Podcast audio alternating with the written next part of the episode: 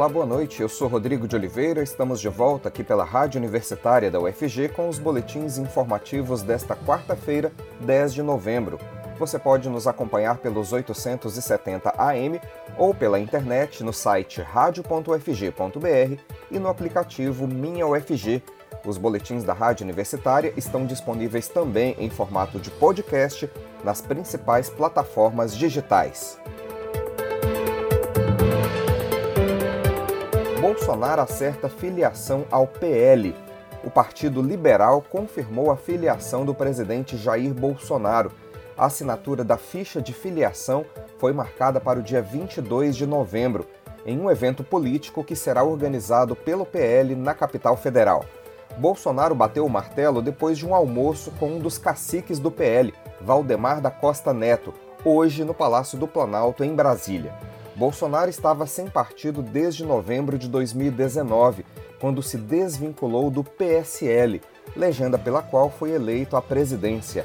Desde então, ele chegou a negociar com partidos de centro-direita, como Republicanos, o Patriota e o Progressista, mas o diálogo com o PL avançou com mais sucesso nas últimas semanas. O desfecho dependia apenas da disposição do partido para ceder ao grupo político de Bolsonaro indicações de candidatos em São Paulo no ano que vem. Durante o almoço de hoje, as pendências foram solucionadas e Bolsonaro solidificou a escolha do PL para se candidatar à reeleição no ano que vem. A afiliação de Bolsonaro ao PL amplia a aliança do presidente com o Centrão, com foco nas eleições e na continuidade do governo os partidos do Centrão têm sido essenciais para a aprovação de uma série de medidas do governo no Congresso Nacional. É uma das medidas aprovadas pelo governo com a ajuda dos partidos do Centrão foi a PEC dos precatórios, que passou ontem em votação na Câmara dos Deputados em segundo turno. A PEC dos precatórios abre margem para o governo federal furar o teto de gastos em cerca de 91 bilhões de reais, o que viabiliza o Auxílio Brasil, programa social de distribuição de renda que deve substituir o Bolsa Família e é a maior aposta de Bolsonaro para se reeleger no ano que vem. Nesta terça-feira, o texto foi aprovado na Câmara em segunda votação por 323 votos a favor e 172 contra. Portanto, o governo ampliou no segundo turno os 312 votos que havia conseguido no primeiro. Para a aprovação da proposta, a base aliada Bolsonaro contou com o apoio de diversos parlamentares da oposição que votaram contra a indicação de seus partidos.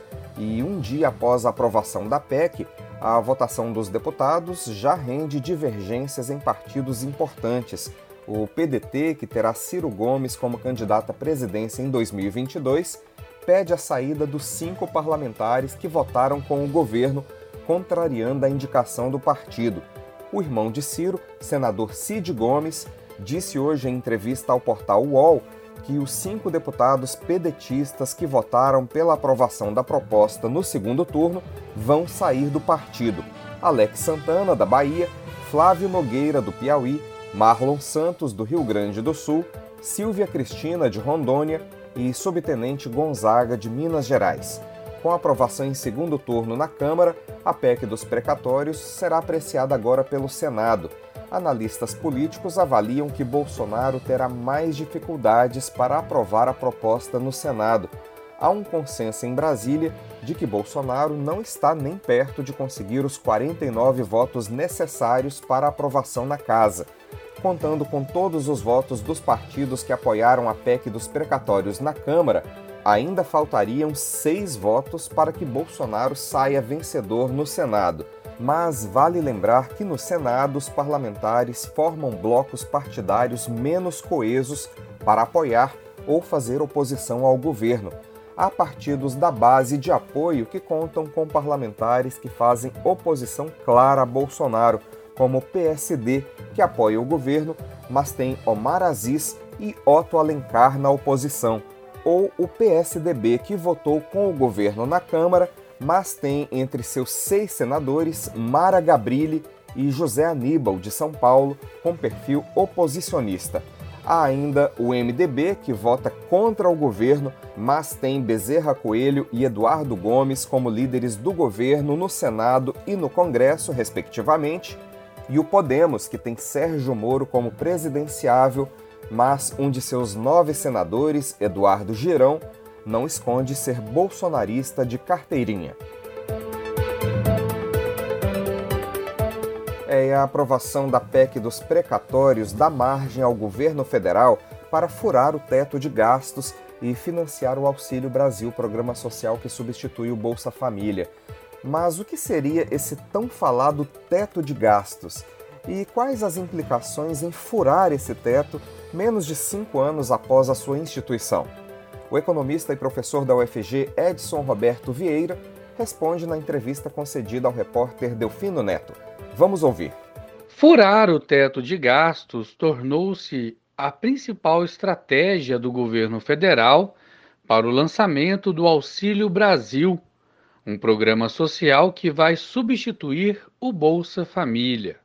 A regra determina que o gasto máximo que o governo pode ter é equivalente ao orçamento do ano anterior, corrigido apenas pela inflação sem aumento real de um ano para o outro. Incluído na Constituição em dezembro de 2016, durante o governo de Michel Temer, o teto de gastos está em vigor no país desde 2017 e deve durar 20 anos. O governo federal sinalizou que pretende furar o teto de gastos para financiar um novo programa social substituto do Bolsa Família. O Auxílio Brasil terá valor de 400 reais e será pago a 17 milhões de famílias até o fim do próximo ano, quando Bolsonaro tenta a reeleição. Mas, para além da política, o que significa o teto de gastos para o Brasil? Para entender melhor este tema, conversamos com o economista e professor da UFG, Edson Roberto Vieira. Olá, professor, obrigado por falar conosco. O que é o teto de gastos? A primeira coisa que a gente precisa saber é o que é o teto de gastos. O teto de gastos foi instituído no Brasil por meio de emenda constitucional em 2016, durante o governo Temer, uma equipe econômica chefiada pelo, pelo então ministro Henrique Meirelles. A ideia é estabelecer um limite para os gastos públicos, né? Então você tem ali um, um teto travado que pode ser atualizado anualmente pelo IPCA do IBGE, ou seja, pela inflação. Então, durante 12 meses, você tem ali o, total dos gastos públicos fixado e, depois disso, uma correção pela inflação medida pelo IPCA. É, a regra estabelece que esse limite de gastos do governo federal deva ficar fixado por 20 anos, então até 2036, né? Mas agora em 2026 pode haver um, uma, uma, nova, uma nova forma de, de estabelecer essa atualização do teto de gastos. Então, em 2026, pode haver sim um, um, um ajuste nessa, nessa regra estabelecida em 2016. Para que serve o teto de gastos? E para que serve o teto de gastos? O teto de gastos serve para impor um limite ao crescimento da dívida pública do governo federal, né? Então, você tem ali um, uma dívida pública que é medida na, na sua relação com o PIB, e aí, com o teto de gastos, você limita o crescimento dessa, dessa dívida. Porque você tem três formas de financiar as despesas públicas, né? A, a melhor forma é você financiar por meio da arrecadação tributária, então você arrecada os tributos e financia as suas despesas públicas.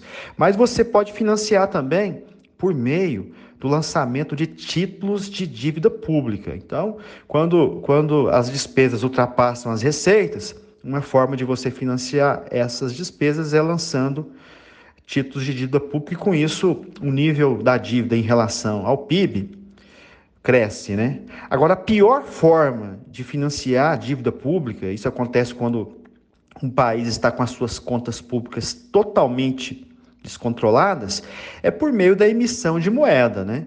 Então, você tem uma dívida pública, você tem despesas, emite moeda e paga essas despesas. Ora, o que, que a gente está falando? É como se a gente estivesse falando de emissão de inflação, né? Porque você aumenta a quantidade de moeda na economia e o poder de compra dessa moeda diminui, e nesse caso você tem a forma mais perversa de financiar a, as despesas públicas, porque a inflação ela é concentradora de renda e atinge especialmente as pessoas mais pobres, né? Então, o, o objetivo do teto de gastos é você gerar uma estabilidade fiscal, que no limite, né, é, você tendo o contrário, tendo uma instabilidade fiscal, no limite pode gerar o que eu falei, que é um descontrole total da, desse, desses gastos e isso sendo financiado de forma inflacionária.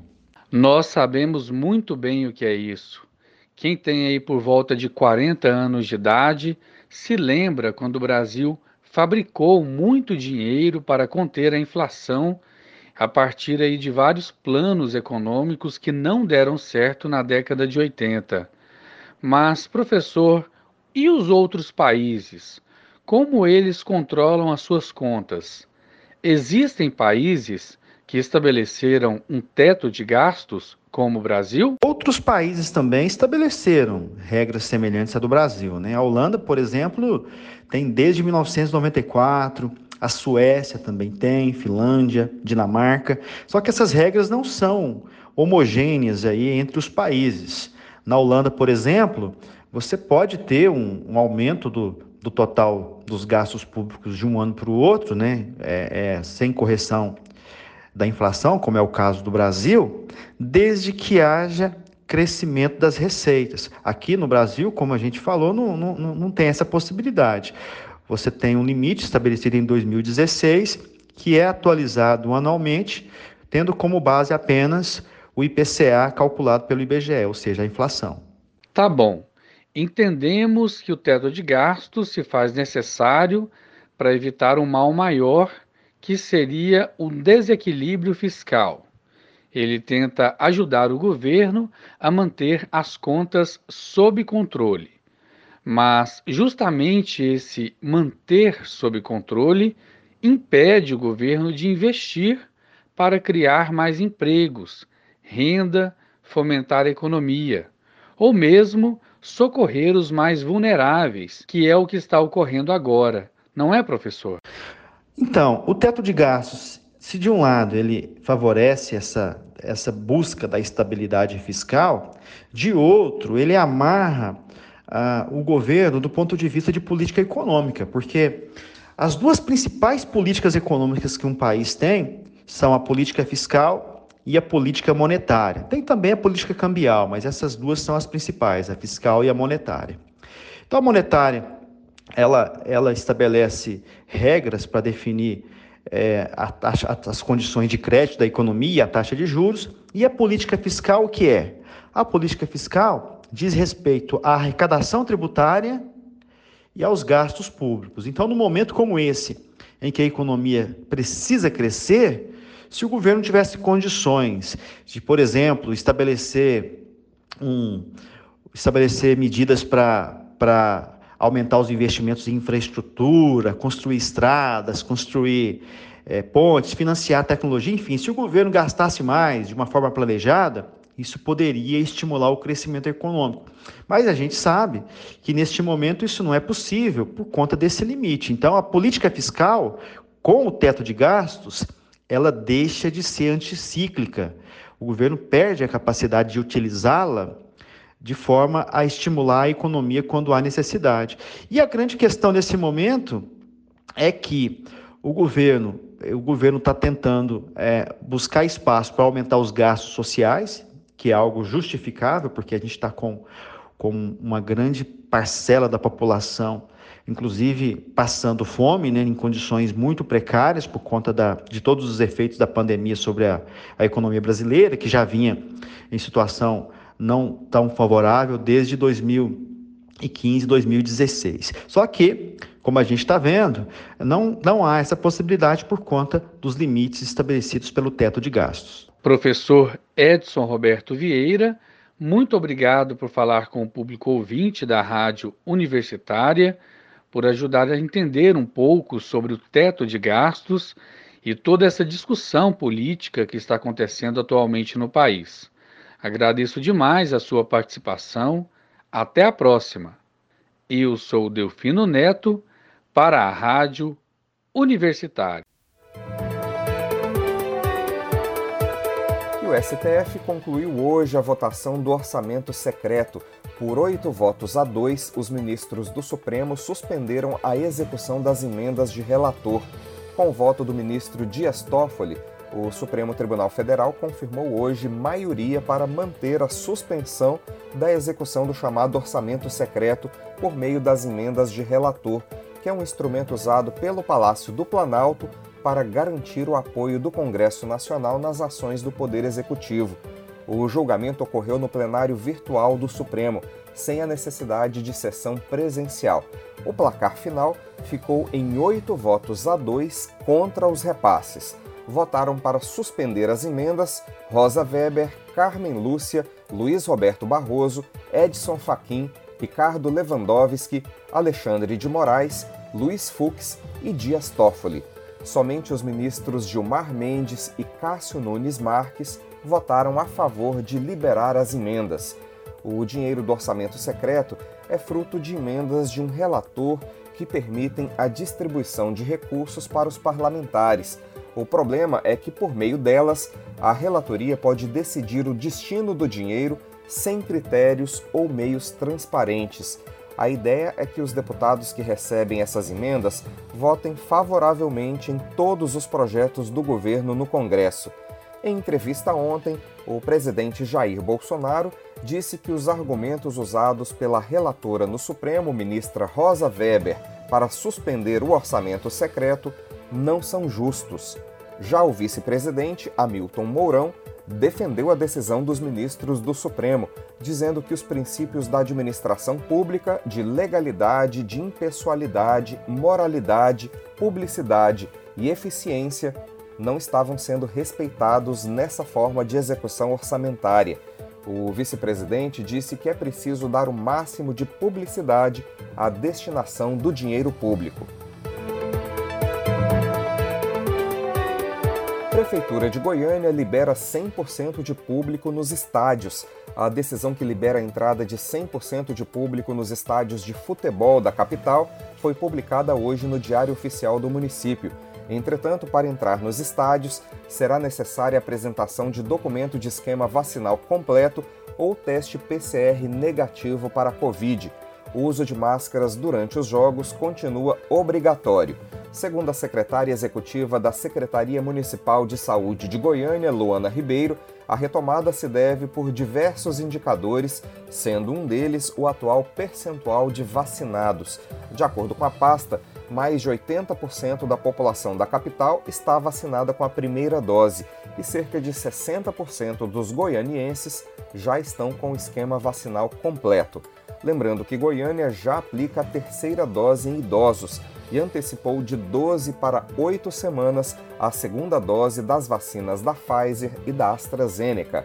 Além disso, o acesso à vacina está mais amplo e o goianiense pode se vacinar sem agendamento em qualquer um dos 64 postos disponíveis para a aplicação das vacinas contra a Covid. A Prefeitura de Goiânia revogou ainda a portaria que limitava o funcionamento da feira hippie somente aos sábados e domingos e liberou funcionamento também às sextas-feiras a partir do dia 19. O documento deverá ser publicado no Diário Oficial do município desta quinta-feira, dia 11. De acordo com o prefeito Rogério Cruz, a decisão de liberar a feira hippie às sextas-feiras foi tomada após diálogo com os secretários envolvidos no assunto, como Durval Pedroso, da Saúde, e Paulo Henrique Rodrigues Silva, da Secretaria de Desenvolvimento e Economia Criativa. A feira HIP é realizada no setor norte ferroviário, nas proximidades da Rua 44, e do terminal rodoviário de Goiânia. Cerca de 5 mil feirantes são cadastrados no sistema da Prefeitura para vender seus produtos nas barracas que agora poderão ficar montadas no local de sexta-feira até o domingo. E o IFAM, Instituto do Patrimônio Histórico e Artístico Nacional em Goiás, está elaborando um plano de salvaguarda da capoeira em Goiânia e no entorno. Vamos saber mais informações sobre esse assunto com a jornalista Maria Cristina Furtado. Boa noite, Maria Cristina. Boa noite, Rodrigo. Boa noite, ouvinte da Rádio Universitária. Localizar e mapear os grupos de capoeira da região de Goiânia e do entorno e atualizar as informações sobre a prática cultural foram algumas das ações sugeridas pelos detentores para o Plano de Salvaguarda elaborado pelo Instituto do Patrimônio Histórico e Artístico Nacional, IFAM, por meio da Superintendência em Goiás. O mapeamento é um instrumento que possibilita saber como a capoeira, seus mestres, rodas e grupos estão distribuídos. Junto a essa pesquisa, será realizada também uma genealogia dos grupos mapeados. A ação visa auxiliar na identificação dos grupos, bem como na análise sobre a transmissão de conhecimento e a percepção mais aprofundada sobre a capoeira no território estudado, identificando se existem movimentos migratórios de mestres influenciando os modos de difusão da capoeira. No período de julho a outubro de 2020, o IFAM Goiás realizou reuniões online com os detentores e representantes de instituições públicas para traçar planos e ações para a manutenção da capoeira serem realizadas em curto, médio e longo prazos. O plano de salvaguarda completo será lançado nos próximos meses. Os bens culturais associados à capoeira, a roda e o ofício de mestres são reconhecidas como patrimônio cultural do Brasil desde 2008. As etapas de registro dos bens de natureza imaterial como patrimônio do Brasil pelo IFAM exigem políticas de salvaguarda como forma de realizar ações concretas em benefício do bem reconhecido. O registro da roda de capoeira e ofício dos mestres de capoeira tem amplitude nacional.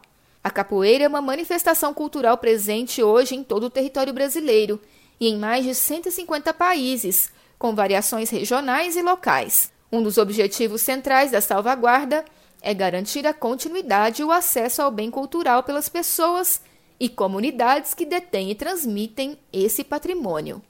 É com você, Rodrigo. Casal usa motorhome para levar cultura e direitos humanos às cidades do interior de Goiás. O projeto com o nome de Esperança sobre Rodas está começando pela cidade de Goiás. Os idealizadores são o doutorando em Direitos Humanos pela UFG, Fabrício Rosa, e o produtor cultural Bruno Revolta. Em entrevista à jornalista Ana Flávia Pereira, Fabrício Rosa explicou o que é o projeto e como ele será desenvolvido. Vamos acompanhar.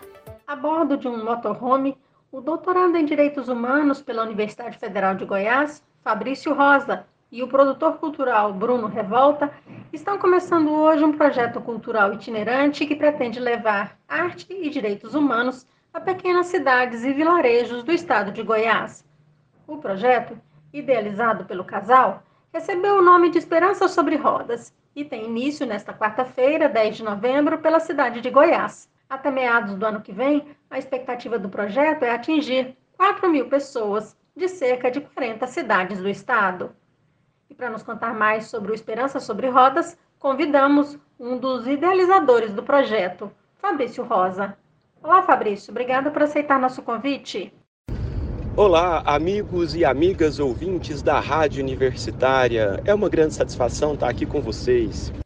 Primeiro, Fabrício, conta pra gente aí como surgiu essa ideia, né? Viajar em um motorhome pelo interior de Goiás falando de arte e direitos humanos. Bem, nesse momento de crise econômica, de pandemia, de tanta coisa ruim acontecendo no nosso país e no mundo, nós tivemos a ideia de levar um pouco de alegria, de sorriso e, sobretudo, de esperança porque é preciso esperançar, é preciso voltar a acreditar em possibilidades positivas e construtivas para o nosso mundo. E a gente pensou em fazer isso por meio da arte e da difusão de ideias sobre direitos humanos. E por quê? O que vocês pretendem fazer um projeto desse tipo? Olha só, a gente está pensando em rodar todo o estado de Goiás, já estamos começando essa semana e pretendemos apresentar filmes, projetar filmes nas praças públicas e logo em seguida fazer rodas de conversa sobre direitos humanos, sarau de poesia e música, banquinha de troca de livros e uma série de outras atividades que as próprias pessoas das localidades estão nos convidando a fazer. Tem muita coisa boa vindo por aí. Esperança sobre Rodas já está começando a rodar, não é? O Esperança sobre Rodas, que eu convido vocês a conhecer nas redes sociais, a nos acompanhar, já começa a rodar essa semana. Quarta-feira estaremos na cidade de Goiás, junto com uma feira de quilombolas, de produtos feitos por esses quilombolas e também em alguns centros de memória. Estaremos ali quarta, quinta, sexta e sábado e logo em seguida vamos para séries. Depois é Goianésia, Olhos d'Água, Pirinópolis e por mais onde esse povão de meu Deus nos convidar. Além dessas cidades, né, o Esperança sobre Rodas irá a outros lugares ainda este ano, irá continuar no ano que vem. Enfim, como deve se desenvolver esse projeto, Fabrício? Com certeza, o projeto continua. Ele é desenvolvido com vários ativistas, articuladores, produtores culturais, fazedores de cultura, artistas, tanto aqui de Goiânia quanto do interior. Então o projeto continua em dezembro, a gente dá só uma paradinha para o Natal e para o Ano Novo e volta em janeiro e vai até meados do ano que vem. Você que está nos ouvindo e quiser colaborar e quiser participar, pode ajudar divulgando o evento, pode ajudar nos propondo atividades nessas cidades, pode ajudar indicando pessoas que moram nessas cidades e que gostariam de participar de alguma forma. Então o projeto é bem aberto e vai cobrir quase todo o ano de 2022 também. No lançamento do projeto, no final do mês de outubro, havia uma cerveja à venda, a Cerveja Esperança. A cerveja também faz parte do Esperança sobre Rodas? Você viu só que iniciativa bacana? Nós criamos também uma cerveja. O rótulo tá a coisa mais linda. A gente colocou assim: embriague-se de esperança, apuro malte com gostinho de mundo melhor. É uma brincadeira, a gente não quer ninguém embriagado, mas a gente quer que as pessoas se embriaguem de esperança, de alegria, de sorriso, de solidariedade, de desejo de construir um novo mundo baseado em parâmetros coletivos, comunitários, solidários. Essa é a ideia da, da cerveja e ela sim faz parte do projeto. A gente está vendendo a cerveja como forma também de financiar o projeto, porque nesse momento nós não temos nenhum financiamento, nem público nem privado, é só doação de amigos e compra de alguma, algumas coisas que a gente está vendendo que está mantendo o projeto. Fabrício, como é tem sido a receptividade do projeto? Olha só, a receptividade tem sido maravilhosa. O povo do interior de Goiás é extremamente acolhedor, sobretudo porque em muitas dessas localidades que nós vamos, eles não têm acesso à cultura, especialmente à cultura gratuita e de qualidade. Nós estamos indo para alguns vilarejos, algumas cidadezinhas bem pequenininhas. Então as pessoas estão sedentas por arte, por música, por, por informação sobre direitos humanos. A gente quer falar sobre cada um dos direitos que as pessoas podem acessar gratuitamente, seja na defensoria, no Ministério Público, nas polícias, na saúde. A gente quer distribuir uma cartilhazinha sobre esses direitos que muitas vezes os consumidores também não sabem que têm. Então a ideia é levar essas informações junto com cultura. Então as pessoas estão super abertas e querendo e disputando e nos convidando e a gente está muito feliz com isso. Fabrício, muito obrigada por sua entrevista, parabéns pela iniciativa e sucesso aí então no Esperança sobre Rodas. Eu que agradeço a receptividade, o carinho, o espaço. E você que está nos ouvindo, se quiser nos ajudar, como eu já havia falado, basta entrar em contato com o Esperança sobre Rodas. Estamos no Instagram, no Facebook, no TikTok. Entre em contato, chama a gente para a sua cidade, que a gente vai com o maior carinho levar essa atividade para as crianças, para os adolescentes, para os grupos vulnerabilizados em geral, a comunidade LGBTQI, a, a população que mora nos bairros mais periféricos. É só, só chamar a gente pelas redes sociais. Acompanhe a gente, grande beijo, gente, até mais. Ana Flávia Pereira, para a Rádio Universitária. Nós teremos mais notícias amanhã no boletim das 10 horas da manhã. Continue acompanhando nossa programação pelos 870 AM e pela internet no site radio.fg.br e no aplicativo Minha UFG. Nós também estamos nas redes sociais. Curta nossa página no Instagram e no Facebook. E use máscara em locais públicos, mesmo se você já estiver vacinado. O uso da máscara pode ajudar a frear a transmissão do coronavírus. Rodrigo de Oliveira para a Rádio Universitária.